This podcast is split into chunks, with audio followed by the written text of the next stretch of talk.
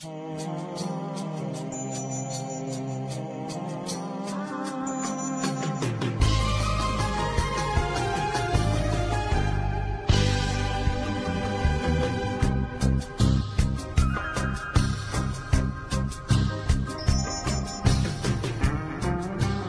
lucha va mucho más allá de México.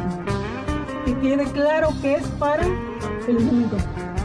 Tenemos que organizar todos esos dolores que están pasando en nuestras comunidades, en nuestros pueblos. Tenemos que organizar todas esas razas. Pues yo no estoy de acuerdo. No voy a hablar, ya saben que yo soy terco hasta que escuche. Dicen que me carga la chingada. Tengo todo el derecho y a romper. No le voy a pedir permiso a nadie, porque yo hija. Y la que quiera romper, que rompa. Y la que quiera quemar, que queme. Y la que no, que no nos estorbe. es que en esta compusira puedo conectar a internet para que no me falle. A huevo. ¿Qué rollo? ¿Cómo andas? Corrí. Tengo que.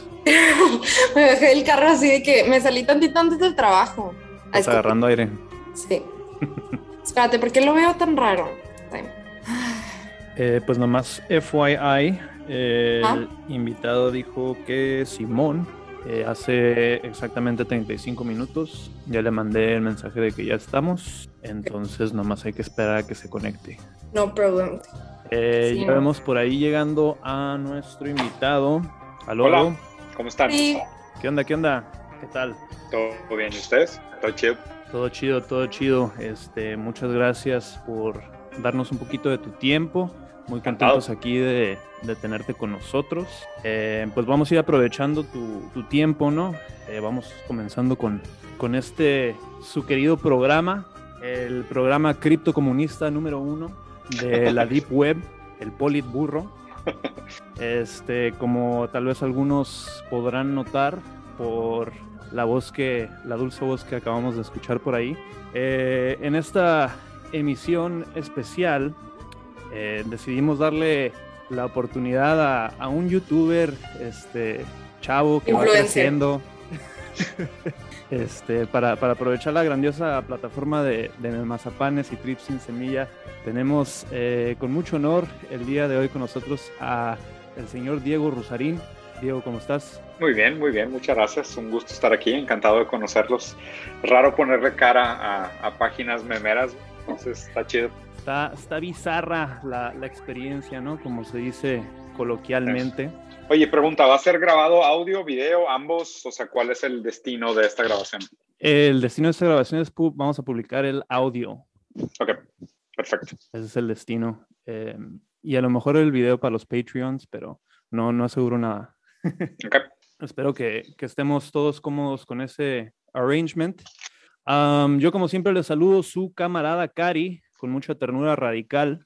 Está con nosotros también eh, ya algunos personajes recurrentes aquí. Nuestra camarada Trips sin semilla. ¿Cómo estás, Trips? Pues contenta de estar aquí con estos magnos invitados. Y pues creo que vamos a cotorrear de temas muy importantes. Entonces estoy emocionada de a dónde nos lleva la conversación. Excelente. Y por otro lado nos acompaña también el co-host camarada B. Camarada B, ¿cómo estás? Muy bien, muy bien. Aquí jugándole albergas, este, conectando menores de trabajo, pero aquí estamos. Sin miedo, haciendo podcast en, mientras te paga tu empleador, como debe ser. que no me escuchen, nada más. Volviendo un poquito con eh, nuestro invitado especial, querido Diego, este, para nuestros, nuestro inmenso aud- auditorio tal vez no te conozca, ¿qué nos puedes decir de ti? ¿Qué, qué es lo que haces? Eh, ¿Dónde te encuentra la gente? Mm, Pues, ¿qué hago? Eh, una serie de cosas. Este, tengo, tengo una liga de videojuegos medio profesional que se llama Ace Esports. Me gusta mucho el tema de gaming. Este, por otro lado, tengo eh, un- una agencia que se llama Foodlosofía, que trabajas para entender la relación entre el ser humano y el alimento y las diferentes dinámicas desde puntos de vista de nutrición, bienestar, experiencial, macroeconómicos, geológicos, sustentables y demás. Eh, por otro lado, también soy divulgador de contenido en redes sociales. Hago, el trabajo de de pues, exponer algunas ideas que creo que son importantes que la, gente, que la gente las tenga en mente, tratar de poner algunos temas que no son del debate popular o mainstream en, en boca de todos y hacer que algunos autores que son poco reconocidos tengan un poco más de visibilidad. Eh, empezó como el tema de redes sociales, empezó como un proyecto de hobby junto con mi hermano, que es filósofo, y mi esposa, que es psicoanalista. Eh, y en base a, esa, a ese, punto de encuentro entre un diseñador, un filósofo y psicoanálisis, eh, salieron una serie de conversaciones interesantes donde entrevistábamos a diferentes personas y pues eso mutó a ser pues una plataforma de, creación de contenido para promover el pensamiento crítico, ¿no? Como en términos generales. ¿Ya? Perfecto. Eh, pues sí, sí he tenido oportunidad ahí de, de captar una que otra de, este, de los, los videos que publicas en redes sociales. Eh, me parece excelente que, que, estés generando ese tipo de contenido. Es un poco el tipo de contenido que nosotros apuntamos a hacer también. Eh, por acá somos fans de Zizek, de Hassan Piker y otros este, ah. múltiples ilustres de esa, de esa índole. Eh, otro compañero muy ilustre que nos acompaña también en este podcast, donde eventualmente se va sumando más y más gente, es este, nuestro corresponsal de asuntos académicos, el camarada Tito Alba. ¿Cómo estás, camarada Tito? Hey, ¿qué onda? Pensé que era las cinco y media, y, pero ya, ya vi que... Bienvenido. Oye, ¿sabes que Más de una persona me ha dicho que, que me encontraron o que hay alguien, no sé quién sea, que estuvo como esparciendo el rumor y se hizo como un follower base grande que empezó en Los Ángeles, luego San Diego, San Francisco, que decían que yo era como un Hassan Piker de América Latina. Es como que mucho, como, como empecé a hacer el tema de review de noticias y así, este, como que mucha gente empezó a, y obviamente pues el pensamiento es muy similar, o sea, diferencia, yo, yo, yo creo que soy un poco más radical que Hassan, pero mucha gente me ha, me ha, comentado esa comparación, la tomo como un halago, la verdad que me parece que es también un, un, buen comunicador, aunque no comparto, no comparto todas sus posturas. Sí, sobre todo ahora que se acaba de comprar una mansión de 2.7 millones de dólares, ¿no? Que no tengo, no tengo problema con eso, ¿eh? Sinceramente no, no le veo, no, o sea, no soy de esos, o sea, no, no me parece que alguien pueda de que usar el, el, argumento de, ah, no puedes criticar el capitalismo desde un, desde un iPhone. O sea, la diferencia entre una, un grano de arena y una duna, a fin de cuentas, la manera como nos relacionamos con nuestra generación de capital es lo que determina si somos proletarios o capitalistas. Y él, a fin de cuentas, sigue vendiendo su fuerza de trabajo para generar su dinero. El problema es que su fuerza de trabajo vale mucho en el mercado actual, pero él sigue siendo no dueño de sus medios de producción. O sea, él depende todavía de plataformas como Twitch, YouTube y demás, que son los que se quedan con, que, con un buen porcentaje de su contribución marginal. Entonces, él sigue siendo un proletario, aunque sea un proletario muy exitoso. Yo la manera como lo veo es, pues mientras más gente de izquierda tenga poder, mejor. Ahí ya pues entraremos en, discusiones y si él no va a acabar simplemente siendo un, un burgués con una falsa conciencia. Y, y, por, eso, por eso me molesta un poco su postura, porque a mí me parece que él es, él es reformista de más, en mi entender. O sea, como que él, él peca de, de, demasiado reformista, ¿no? Como que él, él todavía tiene esperanzas, pues, no sé si, mal situadas o inocentes en el, potencial de reformismo, y pues ya veremos, pero a fin de cuentas yo, yo jamás lo criticaría, me parece que al contrario, yo creo que hay mucha división innecesaria entre ideologías de izquierda eh, por diferencias que podrían ser insignificantes, que eh, en lugar de unificarnos nos acaban dividiendo por, por, por envidia, por nomenclatura, por ¿sabes? Algunos tanquis, otros lefties, otros radicals, unos reformists, y unos anarcos, unos muy inocentistas, y no, no, sé, pero acabamos más divididos de lo que, debería, de lo que deberíamos, ¿no? Cuando, cuando los carteles del capital son muy buenos haciendo acuerdos y, y operando de manera coercitiva. Entonces, no, no lo critico para nada con su, con su mansión de 2.7, al revés, qué bueno. Ojalá hay más gente de izquierda fuera millonaria, güey. Sí, sí, este, un poquito de insider baseball ahí para los eh, fellow Hassan Simps pero creo que por lo menos sirve para ilustrar ese, ese punto en el que creo que eh, podemos estar de acuerdo. pero ya adentrándonos a cositas más eh, vigentes, más carnosas, eh, más al día, quería retomar un poquito el tema de Afganistán, porque en nuestra última sesión no, no tuvimos este, buena oportunidad de profundizar al respecto y sobre todo ahora con esta revelación de, de Wikileaks, ¿no? Que uh, nos dice que recientemente eh, se, se, bueno, más bien que se develó recientemente que desde un principio, creo que desde 2010, eh, la CIA venía cooptando el movimiento feminista, feminista dentro de Estados Unidos para, de cierta manera, justificar la guerra en Afganistán, ¿no? No sé qué nos puedas comentar al respecto. ¿Quieren que os comente? De hecho, justo hablé de eso en la mañana en un video que grabé. Ese, ese es el problema para mí de la, o sea, de la agenda eh, capitalismo pintada de violeta, ¿no? O sea, capitalismo pintada de rosa. Es si, si la gente no se da cuenta que existe una intrínseca relación entre la hegemonía heteropatriarcal para sostener el poder centralizado eh, y el propio capitalismo como, como mecanismo autoperpetuado, eh, se pueden secuestrar estas causas woke muy fácilmente, ¿no? Entonces, la gente tiene que tener mucho cuidado, ¿no? O sea, está esta frase famosa, no me acuerdo si es de Galeano, que dice que eh, conciencia climática sin conciencia de clase es jardinería, ¿no? Y, es, y, es, y, es, y aplica igual para el feminismo, o sea, no, no he encontrado la metáfora, pero llevo rato buscándola para postear la misma frase diciendo que este, conciencia de género sin conciencia de clase, pues no es más que jugar a las muñecas, ¿sabes? O sea, es como vestir a la muñeca de diferentes colores y pintarla de diferentes formas, pero no, no cambia el fondo de las estructuras de poder.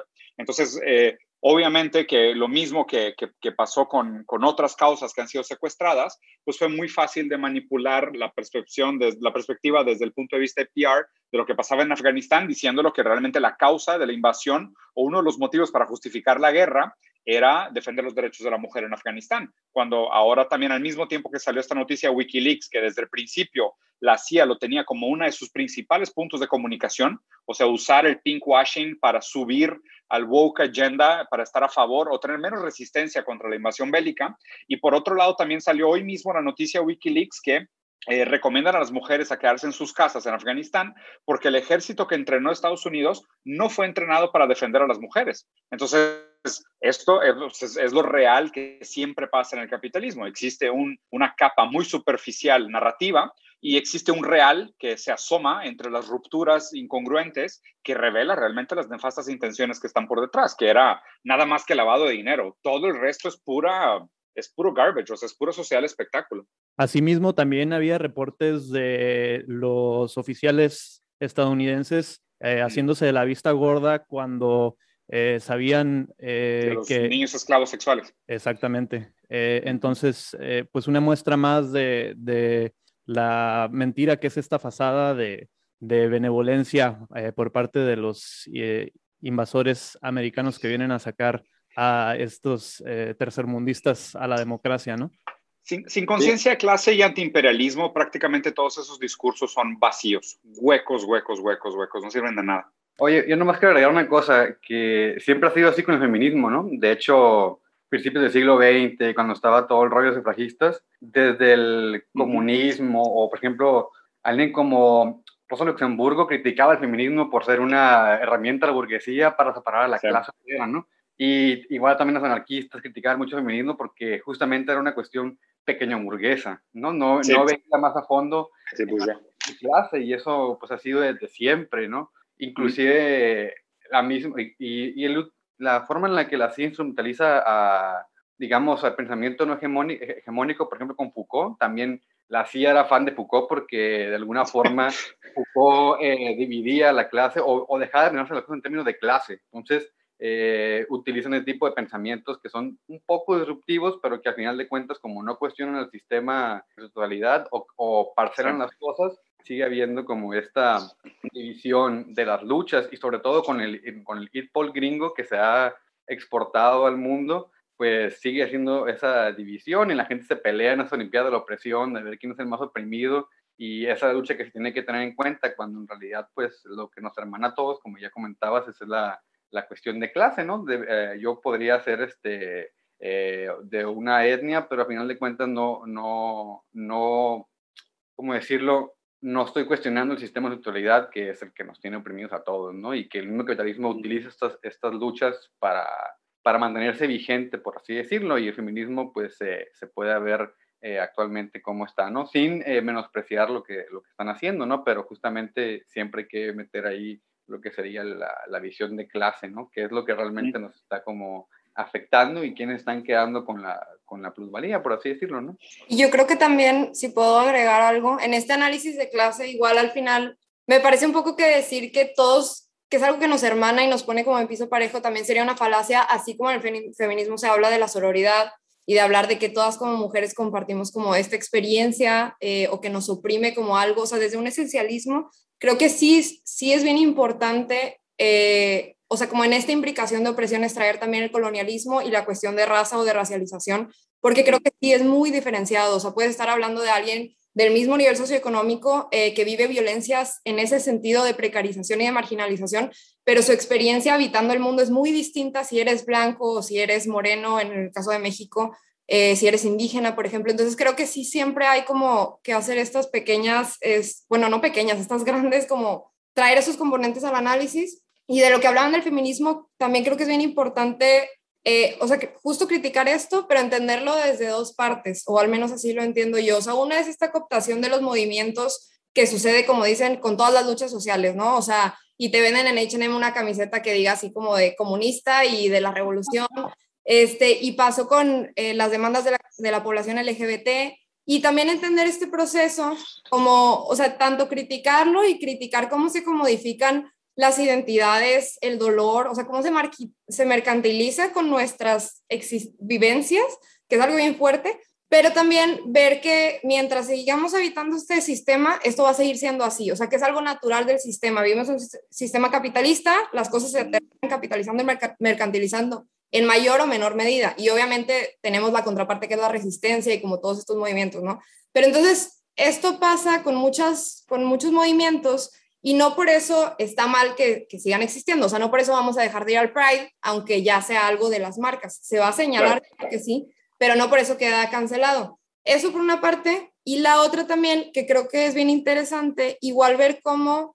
o sea, sí esta cooptación como sistémica, pero también la parte de agencia de las feministas en este caso, pero podemos hablar de, de cualquier lucha, de que también cuando hablamos de estas luchas, siempre la atención por las mismas estructuras de poder va hacia las élites, que en este caso son mujeres blancas este, de clase media alta, eh, y como también hay cierta voluntad, o sea, no pasa por accidente que se copte el feminismo, sino que el feminismo y, las mujeres que sí coinciden como con esta ideología de supremacía blanca, este, consciente o inconscientemente, permiten esta cooptación, o sea, porque al final sí replican estos discursos o los crean a veces. Entonces, pues sí, es bien interesante y bien complejo, y justo que saliera es un Wikileaks, creo que o sea, es así una evidencia de que para la que o el que no quiera estar viendo cómo sucede esto, esta cooptación, ahí está. Mira, hay, hay, tres, hay tres apuntes que me gustaría hacer a tu, a tu intervención. Primero es, yo creo que o sea, para toda la gente que está escuchando, siempre es importante hacer la distinción entre niveles socioeconómicos y la noción de clases desde la postura marxista. O sea, porque clases de la postura marxista o, o eres capitalista o eres proletario, ¿no? O sea, es tu relación con los medios de producción. El, toda la noción de niveles socioeconómicos, de hablar de clase media, media baja y demás, que, que pudiera reflejarse, y de hecho Marx habló muy poco de clases, en particular particularmente habló mucho menos de lo que se cree de la noción de clases, ¿no? Pero tu relación con tus condiciones materiales o tu calidad de vida, tu bienestar, es una noción liberal, o sea, es una, es una noción mucho más económica, enlightenment, o sea, centroizquierda si quieres, pero pues es, una noción más que nada liberal, ¿no? Entonces, o sea, lo, lo difícil es, gente, es eso, que la gente se siente secuestrada por su nivel socioeconómico y eso de alguna manera le impide eh, tener una noción de su, de su clase, o sea, que es donde realmente debería de haber una conciencia de identificación. El segundo punto que me parece importante que mencionas es que eh, los movimientos feministas, que, que, siempre me parece rara que, que, que se autonombran como radicales y apelan a la ayuda del Estado. ¿Sabes? Es como, me, me, parece extraño que es como que, o sea, se, se plantean desde una postura donde quieren un cambio radical, pero lo que van a hacer es como pedir al Estado que legisle en su nombre, ¿no? Y, y se vuelve más como una, como una noción que, de nuevo, que yo, yo soy muy crítico de la idea del reformismo, porque pues el reformismo tiene sus límites, o sea, por lo mismo que acabamos de ver de, de Wikileaks, o sea, que es, pues estas causas se han instrumentalizado históricamente. Y el tercer punto que me preocupa es una crítica que de hecho hace CISEC mucho, que es esta noción de eh, el, el, el, ir a plaza pública y poner un millón de personas en reforma y, ¿sabes? Y rayar los monumentos públicos y demás, puede funcionar como un gran placebo como un gran evento de liberación libidinal que, que en lugar de, fomentar el cambio, perpetúa el status quo, porque lo que hace es que libera un gran sentimiento de revolución que, que a grandes rasgos logra muy poco o nada, y, y, al contrario, lo que logra es apaciguar a la gente. Entonces, lo que me preocupa también es, es que inclusive permitir este cierto nivel de respiro eh, revolucionario, ¿sabes? Es como, no sé, y, me encanta porque lo, entiendo mucho desde el, punto de vista de cómo él habla del psicoanálisis, ¿no? De cómo nosotros vivimos y actuamos nuestro síntoma todo el tiempo porque tenemos la causa real de nuestro trauma en represión. Porque es como que, o sea, como no podemos realmente apelar a una revolución real que sería derrubar la estructura de poder que perpetúa patriarcado y hace que existan estas desigualdades estructurales de género, lo que hacemos es ver sitcoms que se ríen por nosotros y nosotros no tenemos que reír. Entonces es como que... O, escuchar podcast también. Exacto, o sea, o sea estamos todos de, de, manera coerciva actuando en esta gran pasividad que no genera nada, o sea, que genera un stalemate donde todo el mundo actúa la revolución y la revolución nunca pasa. O sea, porque todo el tiempo descargamos nuestra ira en un post o ya si se pone fea la cosa en una manifestación, en una caminata, y, la cosa no cambia. Entonces, es raro porque justo, o sea, lo que parece que debería pasar y muchas veces, o sea, sí me sale el espíritu revolucionario de decir, no, güey, es que, o sea, ni deberíamos de relevarnos hasta que fuera intolerable, o sea, hasta que llegara al punto de decir, es que no hay, o sea, no hay alternativa más que realmente el, el, acto revolucionario per se, porque todo lo demás, y, cada vez me defrauda, que cada vez más veo que todos estos actos eh, pseudo revolucionarios son instrumentalizados para perpetuar la pasividad. Ustedes lo escucharon aquí primero, camaradas. Eh, Diego Rusarín acaba de decir que esas no son formas. No, no es cierto. sí, gracias por resumirlo. exactamente a eso me refería. Que no, que no, hay, que, que no hay que rayar monumentos porque, uff. Eh, creo que merece ahí el, el, derecho de réplica la camarada Trips, Trips. Sí, yo nada más decir, o sea, estoy de acuerdo por una parte y creo que ese placebo lo tenemos con todo. O sea, no solo en ir a, a ocupar el espacio, una manifestación, lo tenemos en las redes sociales, lo tenemos al estarnos informando más, que si bien es muy importante, pero, ah, bueno, ya leí ahora también este libro, estoy un paso más cerca de la revolución. O sea, y lo hacemos con absolutamente todo y que al final también luego nos podemos encontrar con la realidad, que, que es como a lo que iba un poquito. O sea, con esto de pedir al Estado las cosas, pienso también en cómo el mundo es habitable solo para algunas personas este, y que para quienes hablamos desde el privilegio, y, yo me incluyo, soy una mujer blanca, media, que fue a una universidad privada, eh, es bien fácil también a veces criticar eso. Y para las personas que el Estado y, o sea, y que todos los sistemas de opresión se los están chingando, pues a veces es de que, güey, pues me vale pito si a veces tengo que eh, acudir. Mínimo. Porque va a ser un poco más habitable este pinche mundo, o sea, porque es, es un paliativo, sí, pero pues estás hablando ya de supervivencia. Entonces, sí, pero para alguien es un cambio trascendental de vida. Exacto, y nos encontramos ante, estas contradicciones, que es donde está bien cabrón, y que pienso en Yuderquis Espinosa y cómo habla de que hay cosas del orden de lo, de lo irresoluto, o sea, que al final dice, pues seguimos habitando el sistema, entonces obviamente somos parte activa, pero a la vez lo queremos tumbar, entonces es donde tiene, entra esta negociación de qué tanto le estoy dando al sistema eh, y, y, qué tanto me está quitando de, de, mi energía, de mi tiempo, y qué tanto sí estoy como en lo paralelo intentando pues planear cómo chingado vamos a tirar. Y pues entra todo este debate, ¿no? De las, las herramientas del amo no ayudan a tirar la casa del amo, eh, etcétera. Y es donde empezamos con los cómo. Pero sí creo que lo de las contradicciones está bien cabrón porque al final estamos hablando también de nuestra existencia este, ahorita. Entonces, pues sí, nada más pienso. No, o sea, yo, yo creo que, y, digo, concuerdo contigo, estoy, o sea, es, es, fácil hablar de teoría revolucionaria y, y va a hablar de cuáles serían las condiciones ideales para que se dieran, pero pues obviamente no estar en una postura desprivilegiada donde tu vida es la primera que se sacrifica, ¿no? O sea, claro que, claro que la, teoría ahí pues es, es, muy alejada de la realidad o muy fría, por decirlo lo menos, ¿no? Y, y, ahí la neta, yo creo que uno de los filósofos que me, que me salvó la vida, uno de los pensadores que me salvó la vida de toda esta este sentimiento de impotencia, ¿no? Como de que qué haces y demás fue de luz. O sea, la frase esta de, o sea, no sirve nada ni ser demasiado esperanzados, tampoco sirve nada caer en desespero. Lo único que tenemos que hacer es desarrollar armas de resistencia. Y, lo, más interesante para mí es, pensar en cuáles son esas armas de resistencia y, y qué es lo que tenemos que defender. O sea, ¿cuál, cuáles son aquellos atributos eh, esencialistas, eh, vitales, eh, estructurales, psíquicos, sociales, culturales, que valen la van a ser defendidos, o sea, para, para, entender qué tipo de armas son las que se tienen que desarrollar. Porque o sea, yo, yo sí creo, o sea, y no, no lo digo desde una manera mesiánica, a mí sí me parece que, que, que el futuro apunta a, a, un cambio histórico, o sea, y yo sí, yo sí creo que, el, que, que a fin de cuentas la línea del progreso a como yo la entiendo, a como yo la veo y sobre todo en este momento histórico, yo creo que así apunta hacia un movimiento más hacia la izquierda, o sea, sobre todo por lo que está pasando en China, o sea, por el hecho de que, ¿sabes? O sea, por el simple alineamiento económico que se va a requerir de muchos países para poder colaborar con China, el hecho de que Estados Unidos va a ser inevitablemente el segundo país del mundo y hay que ver cómo se va a comportar como segundo país del mundo. O sea, yo sí creo que sí vamos en esa dirección. Si, si va a ser realmente una revolución como la planteó Marx, ahí sí no sé. O sea, me parece que probablemente hoy va a ser mucho más digital de lo que fue física o bélica, como planteada en otros momentos históricos en otros países. Sinceramente, no, no sé. O sea, no estoy, estoy muy abierto a la conversación. Lo que, lo que sí me interesa es esta noción del desarrollo de las armas de resistencia. Es como que, ¿qué tipo de armas y qué, o sea, y qué defienden estas armas? Eh, creo que nos fuimos ahí ya desde el principio, en calientito, con, con unos temas este, bien recios, este, nombrando ahí varios autores, varios eh, temas complejos eh, para, para nuestros escuchas, pero de igual manera eh, Diego, ah, ya para cambiar de, tema, me interesa tal vez eh, ilustrar y describir un par de, conceptos a lo mejor más básicos, ¿no? Para, este, pues realmente este podcast va dirigido para, todo tipo de público. Muchas personas mm.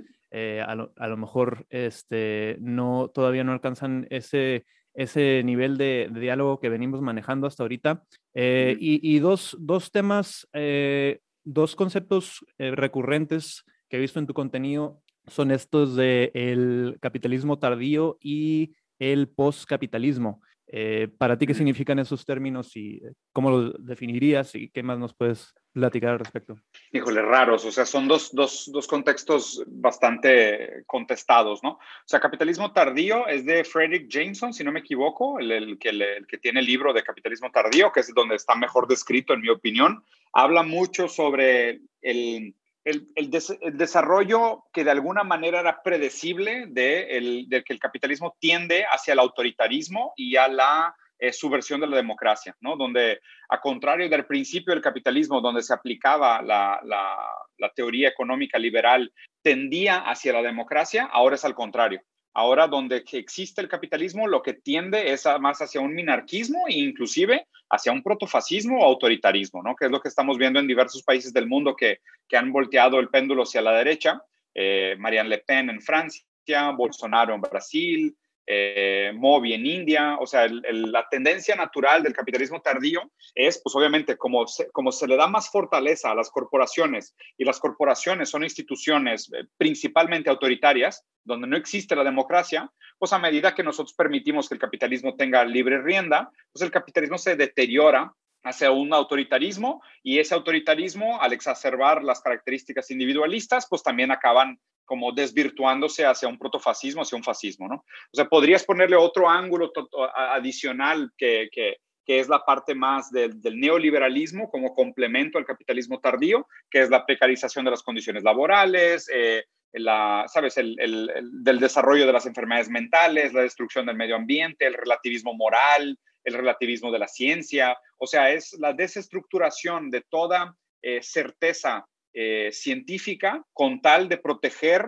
o, permitir la proliferación de la ideología capitalista casi como una religión. Entonces, eso es tratando de englobar un poquito lo que yo entiendo como capitalismo tardío. Y hablando de postcapitalismo, eh, aquí es donde yo creo que, más gente debería de tener una lectura eh, un poco más adecuada del planteamiento marxista o del pensamiento marxista, donde Marx no necesariamente se postula como un anticapitalista, sino que se postula como un postcapitalista, diciendo que el capitalismo es una etapa necesaria de la evolución humana para pasar de sociedades agrarias a sociedades industrializadas, pero una vez desarrollados estos medios de producción, esta productividad, eh, alcanzada un cierto estándar de vida y alcanzado los límites naturales que él previó para el capitalismo, que es el capitalismo tiende a destruir sus dos fuentes naturales de riqueza, que es el humano y la naturaleza.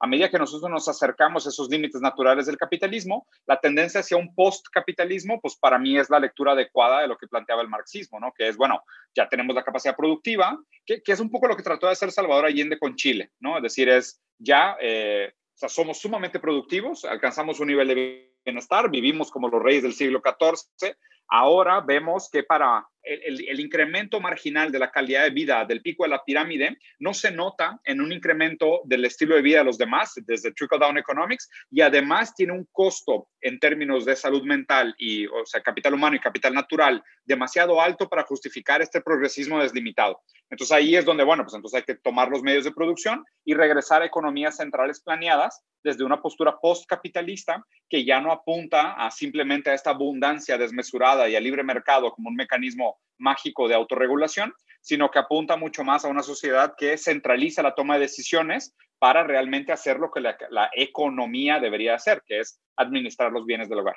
Y yo tengo una pregunta, perdón. Es, es, foro abierto, ¿eh, camaradas? No tienen que pedir permiso Sí. para platicar. Tengo como, como una pequeña ahí, este, me hace ruido esta, esta idea etapista de la historia que, que tiene Marx, ¿no? De que es necesario el capitalismo. A mí se me hace que, que es una mafufada, ¿no? Como ver la historia como una serie de etapas que hay que ser sí o sí, ¿no? Es, y es, es propio de su época, porque él escribe en el siglo XIX y en el siglo XIX se cree que la historia tiene un fin, un avance, lo que sea, ¿no?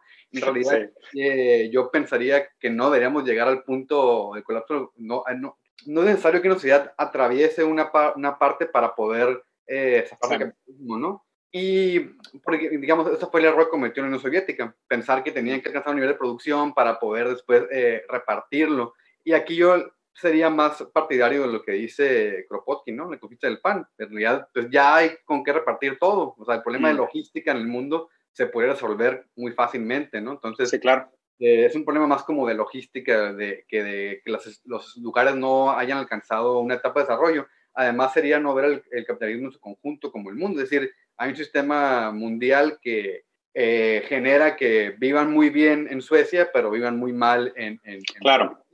Hay una correlación entre esas dos cuestiones.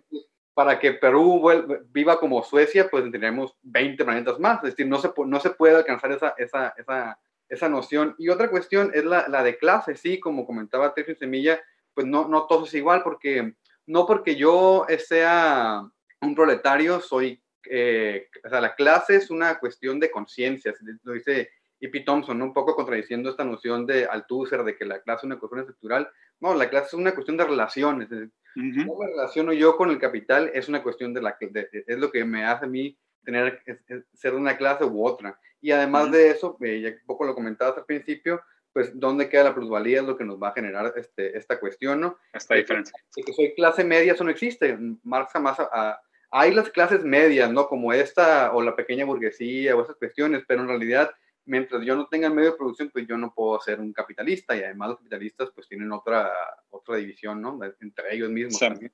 Entonces, nomás esos, esos pequeños apuntes, eh, yo no creo que el capitalismo sea como, como lo que tenemos que hacer para luego pasar adelante, ¿no?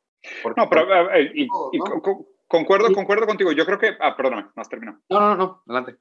O sea, yo creo que, o sea, obviamente Marx, pues digo, por más que le dio el revés a Hegel, seguramente heredó algunas nociones hegelianas, o sea, en el sentido de esta, ¿sabes? O sea, este mesianismo histórico de la historia sigue un curso, hay que, o sea, las cosas tienen que suceder, pero, pero más que nada, o sea, mucho más pragmático que esto, pues aquí estamos, ¿no? O sea, el capitalismo ya pasó, o sea, el a ver, el capitalismo ya se ejerció desde el siglo XVIII hasta hoy, entonces ni siquiera es un tema de, o sea, no, no, no hay para mí un espacio de discusión en el sentido de, ah, ¿es o no necesario el capitalismo como un proceso histórico para pasar de sociedades agrarias a sociedades industriales? Pues ya somos sociedades industriales capitalistas. O sea, más bien, o sea, ya en retrospectiva hace mucho sentido como el búho de la Minerva que pega su vuelo solo al final, en el sentido de siempre, la filosofía siempre llega tarde. O sea, pues ya lo estamos analizando en retrospectiva, o sea, ya pasó el proceso de industrialización. O sea, más bien, ahorita lo, lo único donde a lo mejor pudiera caber tu crítica, es decir, si existe alguna sociedad todavía que se pudiera considerar como agraria, lo cual no creo que exista, porque después de la división del trabajo internacional, pues como comentas, o sea, no, no quedan sociedades agrarias, ¿no? Pues quedan a lo mejor tribus, o sea, grupos autóctonas que están excluidos y, y demás. Ahí, pues, habría la discusión, ¿valdría la pena ponerlos a competir para que lleguen a ser industrializados? Pues, ¿para qué? O sea, no tiene sentido, ¿no? O sea, con- ahí concuerdo contigo que no es fundamental. El problema es que ya pasó. O sea, más bien mi pensamiento es, bueno, pues ahora que ya pasó, la idea es no quedarnos aquí. O sea, más bien mi, mi cuestionamiento es que este no es el fin de la historia. O sea, que, es, que fue el error de Fukuyama en su momento, de decir de que, bueno, ya cayó el muro de Berlín, paremos de contar, socialdemocracia es lo, más, es lo mejor que podemos aspirar y vamos a administrar lo que tenemos, ¿no? O sea, ahí al contrario, yo te, te diría, no tanto es como que, por, por, eso lo dije, no creo en ese mesianismo histórico de decir, ah, este comunismo debería ser el objetivo de todos. No, simplemente decir, ah, ok, bueno, pues el capitalismo fue una etapa de la historia, indiscutible, fue una etapa de la historia, más bien veamos que sigue. O sea, yo lo que no quiero es quedarme aquí. O sea, me encantaría ser postcapitalista, no necesariamente, no obligatoriamente decir que el comunismo tiene que ser el único paso racional aceptable, sino decir, bueno, o sea, ¿y qué tal si ahora sí, viendo en retrospectiva cuáles son las cosas que no funcionaron, nos permitimos ser creativos y decir, pues, qué otras alternativas hay? No sé si a lo mejor sea vacuuming y vamos a tender hacia, oye, pues descentralización del poder a través de la tecnología y la revolución va a ser mucho más digital de lo que pensábamos. O sea, no, no, no creo que la, historia tenga un destino per se en el sentido mesiánico, simplemente estoy diciendo que la historia, o sea, sí pasa, ¿sabes? O sea, es, todos los ismos han pasado de moda, este también va a pasar. Si es que ya no pasó, o sea, porque mucha gente inclusive defiende que esto ya no es capitalismo, o sea, esto es un tipo de tecnofeudalismo o, ¿sabes? O sea, hay, hay, muchos nombres y muchas nomenclaturas. Yo lo que defiendo es que inclusive esto ya pasó, o sea, el capitalismo tardío ya hablaba de las últimas etapas de relaciones de capital. Y creo también, bueno, yo justo les quería como preguntar para invitar a problematizar en, en esto que acaba de, de mencionar Diego, de cómo la figura del Estado y de cómo a veces, o sea, cuando pensamos en esto, el capitalismo, y de hecho me da risa porque, y seguramente les ha pasado a los compañeros memeres, de que criticamos el capitalismo y lo que comentan luego, luego, como las personas, eh, muchas personas, son cosas como de, ah, entonces eres comunista porque nada, y entonces ya tenemos en, en, la cabeza de que la única alternativa al capitalismo es el comunismo, ¿no? O el socialismo como lo conocimos en la, Unión, en la Unión Soviética y se ponen a discutir en los comentarios de que, no, pero es que no viste lo que pasó en los 70 y es como, a ver, espérate, o sea, vamos a pensar incluso más allá del Estado, como ahorita estaban mencionando, ¿y qué pasa con el anarquismo y el comunalismo? ¿Y qué pasa con las comunidades indígenas que sí están ahí resistiendo este, con cosmovisiones que incluso, este, o sea, que me da risa porque a veces también como cuando estamos encontrando esta culpa del capitalismo y de todo el desastre ecológico que está haciendo, muchas veces las personas se van como hasta el punto de la agricultura, ¿no? De que no, pues en la agricultura o en la propiedad privada. Pero vemos ejemplos de, de comunidades en las que, por ejemplo, a pesar de tener eh, sistemas de agricultura súper avanzados y complejos, es, o sea, que ya habían pasado la etapa de nomadismo, eh, igual vivían en un equilibrio eh, y en un balance bien padre con la naturaleza, o sea, sin llegar y en comunidades, o sea, en poblaciones grandes de 80 millones, incluso aquí antes de que llegaran eh, a colonizar los españoles.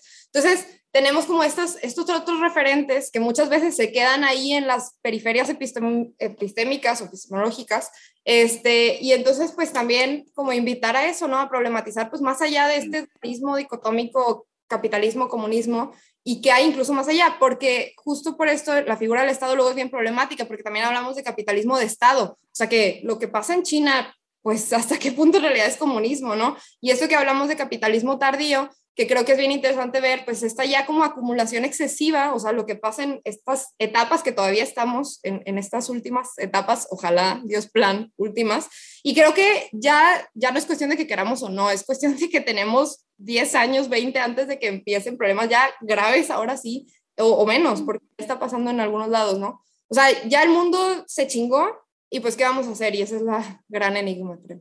Bueno, yo tengo un comentario sobre, sobre eso, ¿no? Bueno, sobre todo porque hay como una, sigue permeando este pensamiento dicotómico de la Guerra Fría, de la versión comunista de la URSS, este es el comunismo que ya existe, cuando, digamos, yo por eso me remonto mucho al siglo XIX, principios del XX, porque en ese momento el comunismo es una cosa mucho más amplia, ¿no? Comunista también es también es Bakunin, bueno, Bakunin no, porque ya estaba, ya por ejemplo estaba muerto, ¿no? Pero Putin, por ejemplo, que es el que sí. hace un poco más eh, eh, serio análisis del, del, del, anarquismo, porque inclusive Bakunin es anarquista como los últimos ocho años de su vida, ¿no? Al principio todos eran como socialistas, ¿no? Como el genérico es este grande socialismo, que sí. es la cuestión social, atender a como a las clases que están siendo eh, barridas por el capitalismo. Entonces, eh, pues el comunismo es un concepto que se ha mancillado y que se piensa únicamente como comunismo de Estado. Entonces, yo sí diría que la alternativa al capitalismo es comunismo porque pues la frase del comunismo, o, o, digamos, el, en forma sintética el comunismo es pues de cada quien eh, según sus capacidades, a cada quien según sus necesidades. Es, es decir, sí. esa es la fórmula general y sobre la cual se, se, se debería eh, trabajar, ¿no? En un aspecto más anarquista de mi parte, que es la, la, la digamos, del pensamiento que, que, a mí me, me llama la atención, pues eso, eso ni siquiera está resuelto, ¿no? Es decir, una vez de, eh, derrumbada la estructura, cada quien se puede organizar como mejor le convenga a, a, a, al, al, al, digamos, al, a la región en la que esté. Y aún así, eh, por ejemplo, el mundo está tan mal hecho que hay regiones que no podrían vivir por sí solas. Por ejemplo, California no puede vivir sin Colorado, ¿no? El agua que viene a California viene de las montañas de Colorado. Entonces, ahí sería pensar el mundo en otro tipo de esquemas, ¿no? Justamente tomando en cuenta que no vivimos en un lugar este, con recursos infinitos, para empezar, ¿no? O sea, es decir, los recursos son finitos y ni siquiera debe pensarlo todo como en recursos, ¿no? Es decir, comenzar a, a, repensarlo todo, como dicen los de coloniales, de cierta forma, ¿no? Pero, y, y, otra cuestión es que, pues, se ha dejado mucho de lado la organización, es decir, el proceso de que la gente se organiza y que crea nuevas formas de vida, pues es cuando la gente se radicaliza y, y puede imaginar un futuro distinto pero la gente ya no se organiza. Al único que se organiza es para ir, como decía Diego, a marchar y sacar el líbido. Y una vez que termina eso, pues ya ya a tu casa, guarda, tiras en la basura la, la pancarta que usaste y ya, ya cumplí con mi trabajo, pero en realidad es algo mucho más este, arduo, ¿no? Por algo decía alguien que se necesitaban revolucionarios de tiempo completo y no de café. Es decir, gente que esté comprometida con, con el cambio 24/7, por así decirlo, y que se anime a, interactuar con, el otro, por así decirlo. En este caso, eh, las clases obreras este, o, los, o los obreros, por así decirlo, del, del pesado, como dicen los trojistas, ¿no? Es decir, los electricistas, la gente que está en el petróleo, la gente que está en los ferrocarriles, los que realmente, eh, los estibadores, que mueven el mundo, por así los decirlo. Los podcasters, los shitposters. Y los, los podcasters serían como parte de, de, de, del engranaje, por así decirlo, porque sí, evidentemente hay gente que, que, que escucha esas cosas o que ve los memes y que comienza a repensar sus cosas ¿no? o, o a, a preguntárselas, ¿no? Pero eso es en un nivel muy urbano, ¿no? Por así decirlo, pero... Yo, yo, también creo y apoyo, apoyo mucho tu moción, sinceramente. O sea, yo, yo he coqueteado mucho tiempo con la ideología anarquista desde muchos sentidos y, y, me gusta mucho como brújula. O sea, te soy sincero, me agrada mucho como brújula. O sea, si yo te pudiera plantear un sistema utópico, sería algún tipo de anarcosindicalismo o no sé, anarcocomunitarismo tecnosindical, no, no, no, estoy seguro, pero, pero creo que por ahí hay algo interesante. Lo raro de plantear todas estas nociones utópicas, y, y, lo raro en el buen sentido, o sea, lo digo en el buen sentido como en una idea de una esperanza de un futuro abierto, es que no sabemos qué tecnologías emergentes pueden llegar a ser un cambio de paradigma completo. O sea, yo, yo creo que no hemos acabado de entender lo que, el, el rol que pudiera jugar algo como blockchain, en descentralizar el poder y, rearticular el rol de la confianza, porque la necesidad del Estado todavía y la necesidad del dinero también del fiat también está todavía vinculada a esta como, no sé si es un tipo de misticismo o escepticismo humano intrínseco, de, de, necesidad de establecer vínculos de confianza, ¿no? O sea, de este, de este orden, el orden, el orden simbólico del mundo que decía Lacan. O sea, como esta noción de, o sea, para que exista un intercambio, primero tiene que haber un sistema de confianza. Para que exista un sistema de confianza, está el respaldo del Estado. O sea, es lo, lo raro es que, por ejemplo, lo, lo, que me parece extraño de la gente que plantea muchas ideas minarquistas o anarcocapitalistas es que defienden las, las, las libertades y las propiedades, pero pues el único que puede dar legitimidad a la propiedad es el Estado. O sea, si no hay un Estado que dé legitimidad a la propiedad, pues no hay propiedad. Entonces es, o sea, ¿cómo? ¿Hay un Estado solo para los ricos o no hay un Estado para nadie? Entonces realmente es Mad Max, o sabes, es como que ahí es donde siempre me atoro leyendo sobre, sobre anarquismo. Pero ya cuando ves el anarquismo desde el ángulo de la izquierda, obvio, desde el comunitarismo, desde el sindicalismo, desde otros tipos de gestión, ahí lo que me preocupa es Kafka. O sea, ahí lo que me preocupa es más como el infierno burocrático. O sea, lo que me preocupa es la, extrema burocratización de la vida. Y en eso es donde creo que la tecnología puede ser un gran aporte, un gran cambio de paradigma que puede venir a resolver muchos de esos problemas con los cuales, o sea, es que para mí sería el infierno, güey, tener que dedicarme todos los días a ver cómo se gestiona el uso de agua para regar los parques públicos, ¿sabes? O sea, me doy un tiro, güey, o sea, literal prefiero un político corrupto a tener que estar yo todos los días haciendo los cálculos para ver cómo se administra, güey, ¿sabes? O sea, es, es el puto infierno, pero también no entiendo por qué, o sea, ya teniendo blockchain, ¿por qué no aplicamos blockchain al presupuesto público? Ya, o sea, se puede hacer mañana. O sea, no, no, hay, no hay ningún motivo por el cual no, tenga, no pudiéramos aplicar mañana blockchain para gestión de presupuesto público.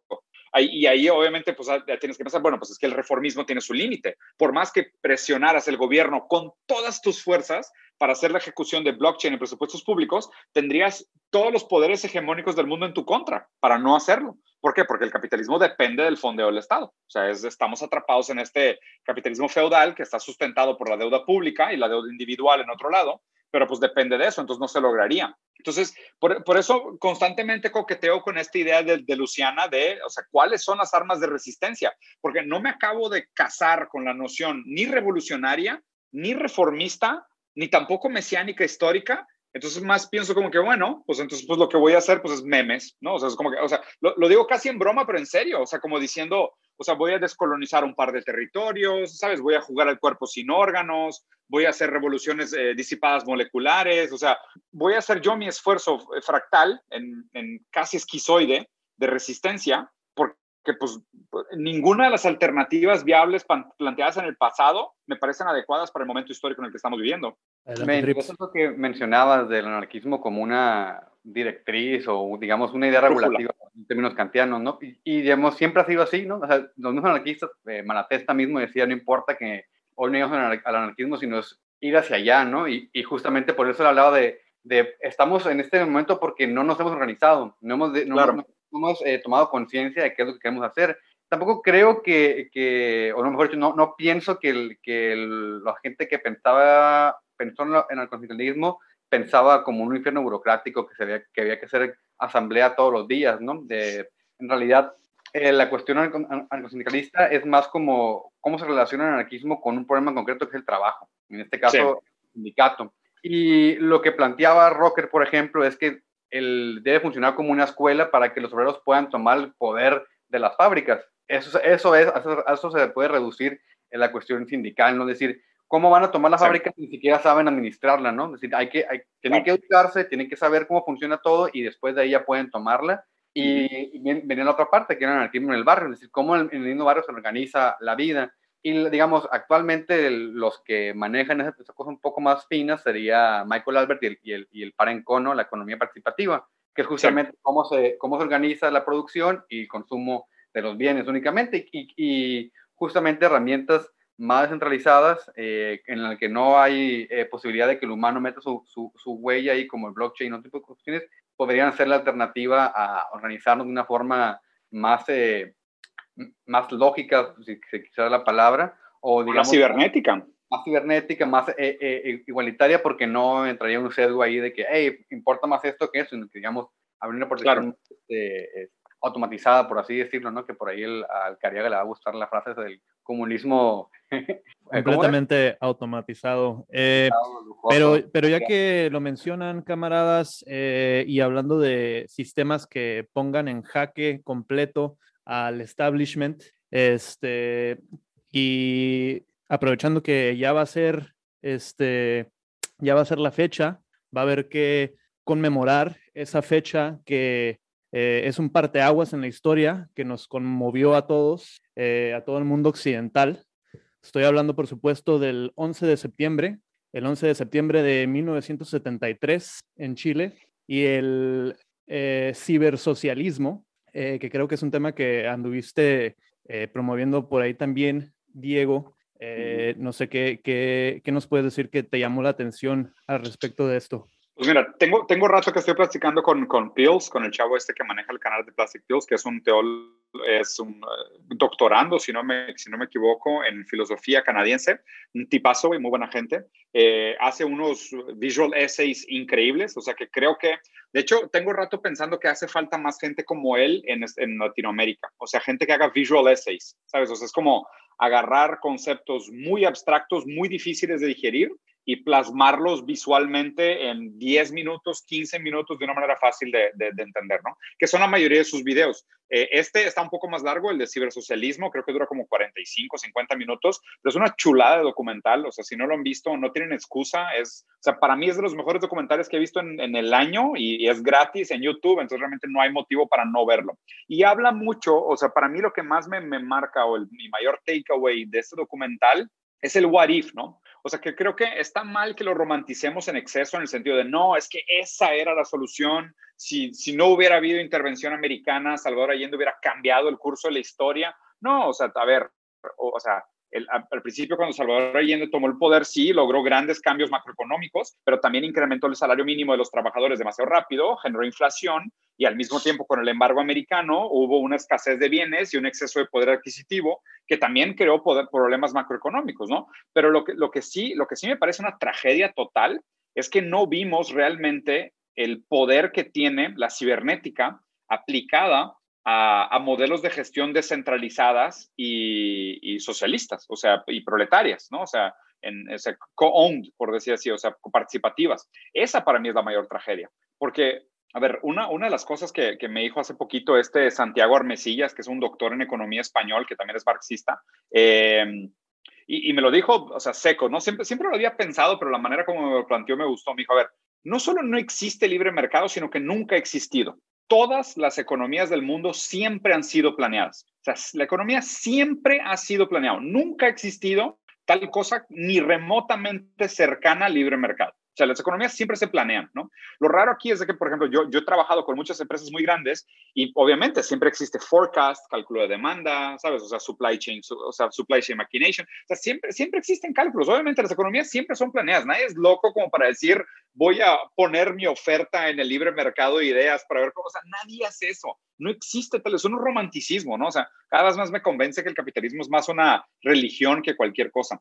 Pero a lo que iba con esto es que la cibernética se usa prolíficamente en lugares como Amazon, en Google, en Facebook, o sea, inclusive en cosas más normales como Targets, o sea, como supermercados, o sea, se usa la cibernética, pero nunca hemos usado la cibernética de manera democrática. Solo hemos usado la cibernética en fines de la proliferación del capital. Entonces, eso para mí es la mayor tragedia de, lo que pasó el 11 de septiembre, que haces muy bien en recordarlo correctamente, con la tragedia del golpe de Estado, de la intervención militar de Estados Unidos en, Chile, eh, y lo que podríamos haber aprendido de un muy buen experimento socialista, o sea, digno para cerrar el siglo XX eh, y no quedarnos solo con el amargo sabor de boca de los fracasos autoritarios, sino realmente ver el, potencial de un, de un, socialismo tecnocrático, ¿no? O sea, un, un cibersocialismo en este caso. Y también, bueno, pienso en, por ejemplo, acá en, en Nuevo León, estuve participando con, con otras personas en eh, una propuesta independiente en las elecciones pasadas, ¿no? De candidaturas a diputación.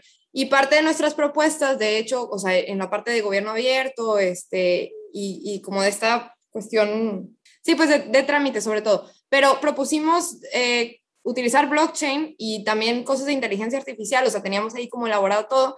¿Quién nos peló en el sentido, no, no me refiero a las, personas votantes, sino tomadores de decisiones, a nadie le interesó la idea, este, todo el mundo se lo pasó por el arco del triunfo, evidentemente perdimos el proceso democrático, que era pues algo bastante, es muy difícil vencer a las máquinas partidistas, al sistema partidista, pero a lo que voy es que igual las propuestas pues ahí se quedaron y a veces cuando surgen estas ideas, pues tú esperarías de, oye, bueno, pues hicimos ruido, ¿no? O sea, que alguien le llamara la atención o algo y pues nada. Entonces ahí es donde vuelvo a pensar como entonces, pues sí, al final el sistema no lo vamos a tumbar en las urnas, en este caso, o sea, con sus propias herramientas. Entonces creo que es donde vuelve a estar el reto eh, de cómo llegamos a ese punto, pues a, a, mí lo que me termina frustrando y luego a veces eh, da coraje porque te inhibe, ¿no? Y entonces terminamos haciendo estas cosas eh, como lo que decías, Diego, de bueno, entonces me pongo a postear sobre el tema, me pongo a... A ver, pero no está mal, pero no está mal postear sobre el tema y hacer memes, ¿eh? O sea, yo no lo veo tampoco como un acto sumamente banal. O sea, te lo, te lo digo en experiencia personal y a lo mejor es falacia narrativa,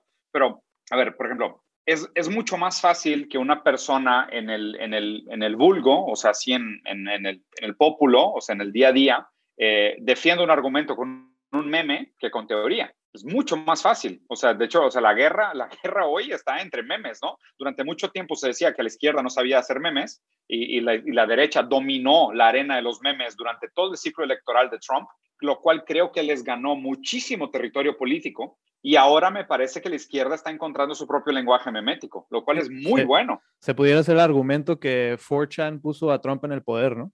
Sí, o sea, de hecho yo soy generación 4chan, o sea, yo, yo fui Summerfact toda la vida y hacía Three Forces, y, o sea, estaba, me la vivían en Slash B, o sea, soy original de 4chan, yo me creé en ese agujero horrible de diarrea, pero pues, eh, o sea, a ver, sí, pero no de B, o sea, a mí me parece que Trump es de Paul, o sea, es de Slash Paul, o sea, no es, no es, o sea, no es, no es del puritanismo 4chan que me parece mucho más anarquista, eh, me parece que es mucho más del, del ideólogo eh, demagogo políticamente cargado, resentido, conservador, ¿sabes? Ese espíritu negativo humano protofascista que está durmiente en todos nosotros, ¿no? Del que hablaba Humberto Eco.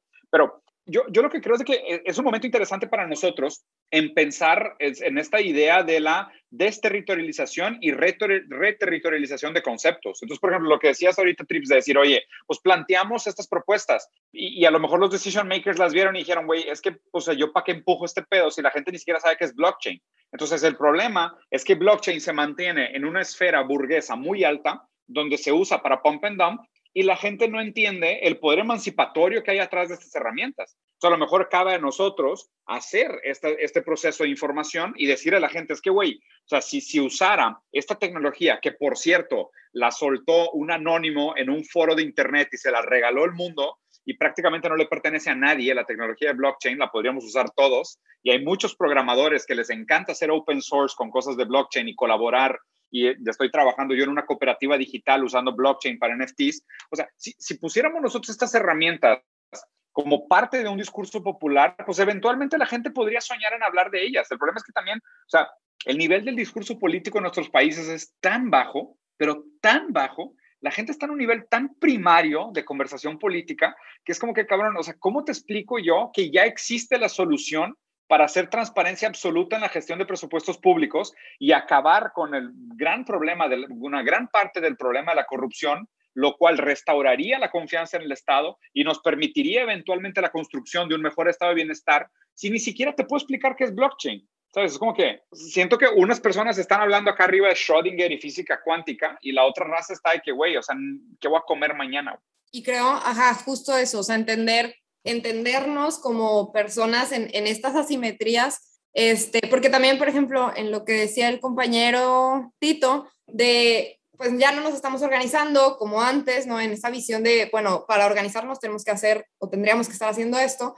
Este, y pues también ver cómo, claro que hay gente que se está organizando, ¿no? ¿Y qué pasa con los defensores ambientales y derechos humanos que están matando por defender territorio? O sea, ¿y por qué el discurso mainstream? Entonces, al final, pues o sea, no sé, entendernos en estas asimetrías de ver qué es lo que nos llega en los medios mainstream y, en, y a qué estamos expuestos, a qué información estamos expuestos, y justo entender por qué, no sé, el 80% del país no sabe qué es blockchain o para qué sirve, ¿no? O sea, que al final es en este entendimiento, y, y no estoy diciendo que lo decías de, de la otra forma, pero siempre de duro contra el sistema y suave contra los individuos, o sea, entender que es por estas cuestiones estructurales de que no nos exponen a todos a la misma información y de que solo algunos, algunos privilegiados tenemos acceso a veces a estas, a estas cuestiones. Y no desde la sociedad moral, que, que a veces, que, y, que, y que es bien fácil que pase, porque es como, ah, bueno, y entonces cada vez estoy aprendiendo más.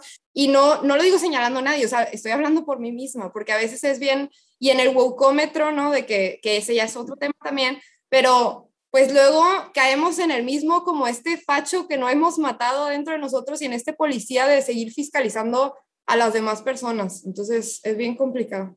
Por eso la frase, la frase esta de Plotino, ¿no? Que de hecho es, de mis frases favoritas de la filosofía, de eh, humano soy y nada humano me es ajeno. O sea, que es, eso para mí es como el remedio contra esa, esa tendencia policial que tenemos, ¿no? De juzgar al otro, que es, o sea, mientras, y, ahí es donde me gustan mucho las tendencias transhumanistas y posthumanistas, como Rossi Bradotti, la lectura, la lectura radical de Spinoza como un eh, monista, materialista, eh, radical. O sea, me encantan y Donna Haraway.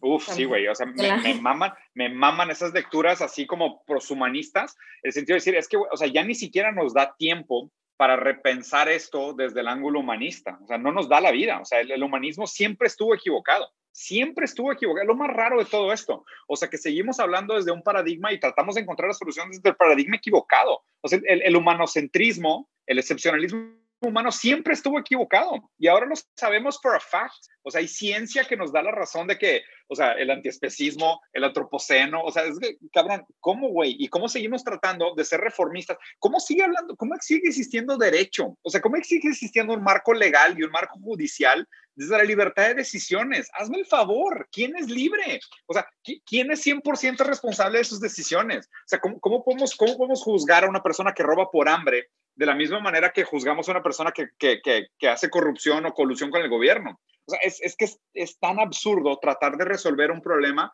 que ya está intelectualmente ultrapasado porque existe tanta desigualdad. Entonces es, es como, no, no, sé, sinceramente ahí es donde, de nuevo, se los juro que De Luz me salvó la vida. O sea, yo estuve casi en depresión clínica durante la pandemia porque, o sea, veía todo este tipo de cosas, leía todo esto, pensaba todo esto y decía, es que, güey, o sea, no hay manera, es que es imposible, ¿no? Y luego ya se te quita lo fatalista y dices, bueno, pues es que pues hay armas de resistencia y luego pasan estas cosas que nadie prevé, que son cosas que son puntos de, inflexión históricas que, que, pueden generar un cambio. Entonces, yo creo que vale más la pena eh, promover esta noción de la, del desarrollo de armas de resistencia y, y volver a, y justo aquí es donde creo que hay importante, es un término de Derrida, ¿no? Que habla del ontology, de las ontologías muertas, que, que habla de la importancia de, o sea, soñar con futuros, o sea, soñar con, con alternativas viables. Ya no soñamos con nada. O sea, el, el, futuro es estéril, no hay nada, no hay nada donde aspirar. Hollywood nos enseñó que nuestra imaginación está muerta. O sea, somos infértiles en términos del futuro. Entonces, pues digo, si algo, si algo debería de servir nuestra capacidad crítica o analítica, es pues plantearle a la gente o fomentar el pensamiento para que pudiéramos tener una abstracción de, de, alternativas viables. Y, perdón, nada más agregar algo bien rápido en esto que dices de, de soñar el futuro, de pensar en el futuro, este, que, que, al final futuro pues es una connotación bien, o sea, una palabra bien fuerte. ¿Quién, ¿Quiénes tenemos acceso al futuro? ¿Quiénes vamos a tener acceso al futuro? No, también ante esta catástrofe como climática, pero me hace pensar en este, Yuderquis Espinosa, eh, aquí tengo la frase, dice, si vamos a pensar el futuro, la única salida de la modernidad tendría que ser soñar el pasado. Vamos a soñarnos ese mundo que la modernidad ha negado. Y ella habla de la modernidad en cuanto a este proyecto civilizatorio de Occidente, obviamente entendiendo como patriarcado, colonialismo y capitalismo como imbricados, este, pero me llama la atención porque siempre tenemos, a veces, eh, también retomando lo que hablábamos de la historia, a veces pensamos como en esta historia lineal que va avanzando, en esta noción del progreso, del desarrollo, en el que todo lo anterior lo vemos con una carga negativa, o sea, como algo eh, peor, algo no civilizado. Entonces también pues ver cómo estas resistencias de las que hablamos de hoy en día y de cómo existieron también en el pasado y fueron silenciadas y fueron personas oprimidas, asesinadas, etcétera, y ver qué quedó ahí también que nos sirve para pensar en ese futuro. Y pienso también ya más específico eh, en toda esta cuestión climática, de los TECs, en español supongo que es conocimiento ecológico tradicional, de cómo ahora en, en, la ciencia se está hablando de que pues muchas propuestas agroecológicas es volver a estos métodos que se utilizaban en comunidades indígenas o que se utilizaban antes, que fueron reemplazadas en, en la industrialización de, de pues, todo. Este, entonces, como también a veces sí, sí es volver al pasado, o sea, y volver a esas cosas que se silenciaron como en, en este cosa hegemónica, monstruo capitalista. Mira, ahí, hay, hay, dos cosas que creo que es importante mencionar. O sea, primero, hay un dato que siempre me rompe el cerebro, güey, que es, eh, hay, hay, un podcast bien interesante que lo voy a buscar, no me acuerdo dónde lo escuché, pero siempre estoy leyendo y escuchando cosas, que hablaba sobre eh, el estancamiento del índice de felicidad durante los últimos 50 años. ¿okay? Esto es bien raro, porque por más que se defienda esta, ¿sabes? Esta, esta idea súper estúpida de Bill Gates, y creo que fue Steven Pinker también el que publicó un libro de de how good things are, ¿no? De lo mucho que hemos progresado gracias al, al, a la socialdemocracia liberal. Debemos estar agradecidos con ¿no? que era de que la expectativa de vida. Somos capitalistas, ¿no? Total, pero el caso es que tú te vas a los índices de felicidad y sigue siendo prácticamente lo mismo a nivel histórico los últimos 50 años. Entonces es, o sea, hemos causado eh, muchísima destrucción y muchísimo sufrimiento al, al, al sur del mundo y a los países desprivilegiados y a todos los subalternos de alguna manera, eh, a costa de mantener el estatus de lo que es el, el, la, felicidad, ¿no? O sea, es como que pues, el índice de felicidad se mantuvo. Ese es el primero que me rompe la cabeza durísimo. Y el otro que me gusta lo que mencionas esta noción de, de, de del el error de pensar que la historia se mueve hacia adelante y, y, pensar, inclusive pensar que la historia es lineal se me hace que es un error. Y, pero, pero no solo eso, sino que, a ver, es muy diferente nunca haber tenido un privilegio a tenerlo y perderlo. Entonces, yo creo que, yo creo que eso es una de las causas principales de la resistencia hacia cualquier propuesta que sea o minimalista, eh, ¿sabes? Economía de dona, eh, ¿sabes? Responsabilidad o, un cambio en el estilo de vida. Porque una vez que tienes algo, perderlo sí te, sí te provoca un dolor. O sea, sí te puede causar un detrimento en tu, tu, percepción de calidad de vida. ¿okay? El, el, tema es que nos estamos acercando al punto donde no, no va a haber alternativa, ¿no? Y aquí es donde tendríamos que hablar sobre, por ejemplo, la contribución marginal en términos de felicidad o deontológico de eh, un dólar en la mano de Jeff Bezos versus un dólar en la mano de una mamá soltera con tres hijos en Sudáfrica.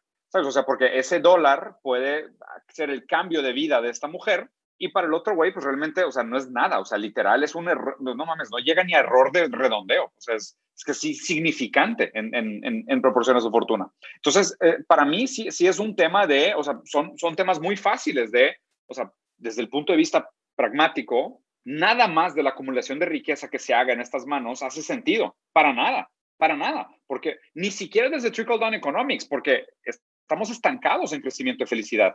A esta persona que tú le sigues dando un incentivo de competencia, literal está quemando el dinero. O sea, porque se pues, están haciendo esas estupideces de volar a la, a la, atmósfera y, medirse los falos con sus misiles ridículos. O sea, como que, ¿para qué, güey?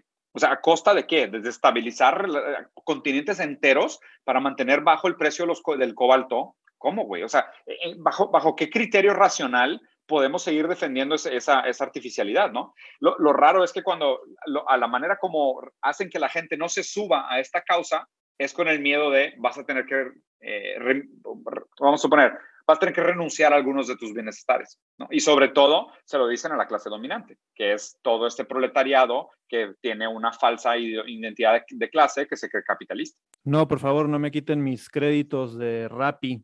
Eh, me... que me gustaría este, este, nada más un comentario ahí. En cualquier este, alternativa al, modo económico que existe actualmente, este, va a ser necesario, ¿no? Este, que por lo menos en el norte global haya una cierta manera de, de crecimiento, ¿no? O de que se, que se acabe con esta, esta economía de, de commodities, ¿no? Este, porque como ya lo hemos mencionado anteriormente, este, no hay este, recursos suficientes en el planeta para mantener el, los niveles de consumo ¿no? del, del, norte global, ¿no? Entonces, evidentemente los, los del norte sí van a tener que perder privilegios, ¿no? En este caso, no privilegios como acceso a la salud, acceso a la educación, ¿no? Algo, eh, lo más importante, ¿no? Sino que, o sea, solo van a perder su, su membresía al Prime o mamadas así, ¿no? Deja, tu Prime. En lugar, de tener, en lugar de tener Prime, Netflix, Disney Plus y Apple TV, nada más vas a tener uno. Es de que, oh my God, ¿sabes? Es de que. En Vamos a ser como Cuba. Sí, uy, no, güey. Es que en lugar de scrollear cuatro aplicaciones con tus ojos en blanco sin ser capaz de decidir entre ningún documental o película repetida y regresar a Friends, solo lo vas a hacer con una aplicación, ¿no? Es el infierno. Pero es lo raro, porque justo ya lo ves desde, desde el punto de vista psicoanalítico y dices, güey, pues es que si la, la, felicidad está estancada, la gente no ha entendido que no hay tal cosa como un llenado para ese vacío. O sea, esa falta no se llena. Me, me llama la atención es algo... mencionas... Ah, perdón, camarada, adelante es algo que, que, que viene un documental de, de este, esta persona que ya hemos mencionado en otros programas también, Adam Curtis, este, tiene toda una serie que se llama la the History of the Self, algo así, la historia del, del, del, ser, en el que, del yo, la historia de, del yo, en el que habla de cómo los, las, um, pues las empresas, ¿no? En este caso han, han este, creado esta, esta necesidad, ¿no? De consumir ciertos productos, ¿no? Para lograr esa felicidad, vaciar ese, ese llenar ese vacío, ¿no? Que, que tenemos en, cierto, en cierta medida. Si podemos ir haciendo cierres, se los agradecería porque uno de mis hijos cumple años hoy. Ah, muchas felicidades al, al pequeño Rosarín. gracias, gracias. Eh, te agradecemos encarecidamente que nos hayas acompañado esta tarde, eh, camarada Rosarín. Eh, Encantado. No sé si, si tengas algún blog por ahí que, que, te gustaría dejar antes de despedirnos. No, ninguno. Yo creo que hay que apoyar más a la, a la gente que tiene una eh, simpatía con nuestras intenciones. Eh, hay que apoyarnos más entre nosotros. Yo creo que si, si pudiéramos poner nuestras diferencias intelectuales de lado, aunque sea momentáneamente, y ver que, que que, el otro lado del compás político se une fácilmente porque comparten eh, ambiciones de ganancia y lo hacen de manera casi natural y sin darse cuenta, eh, pues nosotros tenemos que, ser más inteligentes, ¿no? Al, apoyarnos, al no buscar enemistades ni diferencias, sino, sino ver cómo, cómo podemos pues, recuperar un poco del, poder del discurso, el poder de la memética, el poder del entretenimiento, el poder de la narrativa. No sé, hay que, la, la verdad es que llevamos, llevamos rato perdiendo esta pelea, hay que, hay que ayudarnos para ver si ganamos un poquito de territorio. Sí, te haría una pregunta ahí entonces, este, para atarlo al comentario que hiciste sobre eh, la calidad o la falta de calidad del discurso político a nivel nacional. Eh, no sé si haya ahí otros este, colegas en el discurso que, que te gustaría recomendar. Uy, pues mira, eh, a ver, ¿quién vale la pena que está bueno? Eh, Adictos a la Filosofía es una muy buena página que, tiene un par de, que tiene contenidos muy buenos. Nahuel es un tipazo. Este, Charlas de Filosofía también es muy bueno, se los recomiendo muchísimo. ¿Quién más? Eh, Santiago Armesillas, que ahora me volví fan del tipo, es un maestro, un doctor. Ernesto Castro también es otro profesor de filosofía, doctorado, también es increíble. ¿Quién más valdría la pena como divulgador de contenido en este sentido político? Pues mira, yo recomiendo mucho la lectura de, de economía, Yanis Varoufakis. que creo que tiene unas ideas muy buenas, eh, algunas reivindicadas del pasado, algunas un poco más modernas, que para mí es como el, el Piketty del economista intelectual. O sea, si Piketty te gustó, que tenía un par de ideas interesantes, mejor ya sáltate ese, ese bicicleta con rueditas y mejor ve a leer a Varoufakis. Eh, políticamente hablando, yo creo que una lectura desde otra perspectiva de Spinoza nos puede enseñar mucho en este momento histórico. Eh, hay que darle un poco más de lugar no solo al transhumanismo, sino al posthumanismo. Eh, creo que a medida que nosotros abramos nuestra mente a, todas estas ideas de integración teórica, ¿sabes? Como el, el post, antiimperialismo, eh, teoría crítica de raza, eh, ¿sabes? O sea, no sé, LGBT, o sea, mientras más tengamos esta noción de integración para realmente reapropiar la idea de la universalidad del humano. O sea, creo que todas las lecturas que nos puedan dar armas en el sentido de eh, reconstruir la noción de la universalidad real del humano, no la universalidad, ¿sabes? Heterosexual, patriarcal, con propiedades cisgender, eh, blanca, hegemónica, hombre, que fue la universalidad liberal del, movimiento del Enlightenment. Mejor, Exacto, más. Entonces, yo, yo recomendaría ese tipo de lecturas, ese tipo de autores, ese tipo de pensamientos, ese tipo de contenidos y pues tan, a leer, a leer y a hacer memes. Eso sí que lo sabemos hacer por aquí. Este, Diego, te agradezco, como ya dije, encarecidamente tu tiempo. Eh, de, parte de, de, parte de Polit Burro, eh, no sé si alguien por ahí tenga otro comentario, pero yo te doy las gracias de todo corazón. Ojalá nos puedas volver a acompañar. Y te decimos, das vidania, camarada. Gracias, muy amables. No sé si, si ya, nos, ya me conocían desde antes o me están conociendo por este podcast. Personalmente yo he escuchado por ahí unos, unos videos en YouTube. Ya. yo sí soy sincera, perdón. Te conocí con la pelea, bueno, no pelea, con el día. Con el debate. Con el, el debate con Master Muñoz. Y sí, digo, ahí yo sin contexto dije, ¿qué está sucediendo? Pero justo me recomendaron varios, varios seguidores de, de, la página de Trips. Y luego ya seguir más de tu contenido. Te cuento el podcast de Roberto Martínez. Ahí hablaste una vez de ontología entre los objetos. Ahí estabas más, bueno, un poco más corto, ¿no? Y después sí, el, el video con el Máster Muñoz y me dio mucho gusto que alguien me diera una casa de prepa que nunca había tenido, ¿no? así como que ciertas personas pues nunca tuvieron una clase de ciencias sociales buena en su prepa, entonces fueron con muchas nociones muy vagas, ¿no? Un poco con, como con Chumel, ¿no? En otro nivel, porque yo no veo tampoco como un enfrentamiento así, ah, Diego no me yo, simplemente pues, él mismo lo dijo, ¿no? Yo de comunismo sé lo que leí en la prepa, entonces, ah, bueno, entonces te hace falta muchas lecturas muy para poco lo que lo que realmente significa no y, y, se me hace muy buena tu, tu labor de, divulgación y de bajar un poco muy, este, pues que, están en los libros, ¿no? Y que, y que, en, y que en el Internet, en YouTube México no existen, ¿no? O sea, no hay quien haga este tipo de videos eh, o este tipo de, comentarios y me hace muy buena la labor, ¿no?